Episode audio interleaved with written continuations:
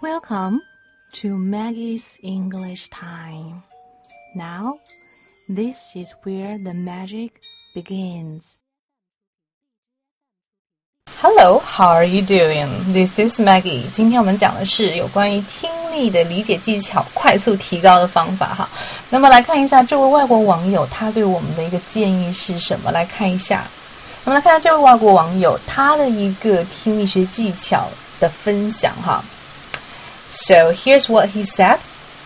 Shadowing has proven to be very effective in improving shadowing ha shadowing shadowing shadowing has proven to be very effective in improving listening skills.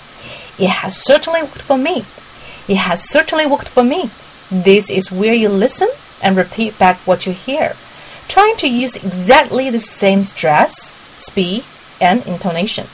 You can use the BBC or VOA a tape, a TV show, or an English language film for this kind of exercise. 那么他提到的这个方法呢，是在口语里面也会经常用到的，叫做影子跟读法哈。OK，那么叫做 shadowing，在很多地方其实都能看到的。那么它的意思是怎么样呢？就是让你一边听的时候，一边把刚才听的那一段话或者那一句话，马上的什么 repeat 重复出来。一定要注意画横线的部分，我这边要强调，要用一模一样的重音 stress 语速，还有这个什么，你的一个语音语调啊。那么用的素材，他提到了，比如说有 BBC 啊、VOA 啊等等等等等等一些英语相关的这个资料，大家可以去网上找，这个都 OK。就说这个方法，就是当你听完一段话的时候，或者说你正在听的时候，你可以尝试跟它同步的去说，然后呢，重复的练这一句话。一直练到跟他一模一样为止哈，这个对你呃的听力，包括你的口语会有非常大的提高。OK，那么今天的一个语言点讲的是，It has certainly worked for me. Work for somebody。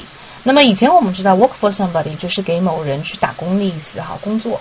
但是在这边的意思就是对什么什么起作用，对某人起作用了。They should stick with the same strategy because it worked for them last year. 那么这话意思就是说，他们应该要用原来一样的这个策划策略，因为呢，去年这个策略对他们帮助非常的大，because it worked for them last year. OK, it worked for somebody，对某人有用。那比如说，我想说这个计划对我来说很有用哈，This plan works for me.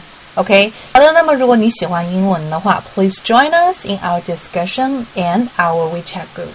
可以加入我们的这个微信群，我的微信是三三幺五幺八幺零。我们在早上呢都会有一个呃语音的练习哈，是来早读的。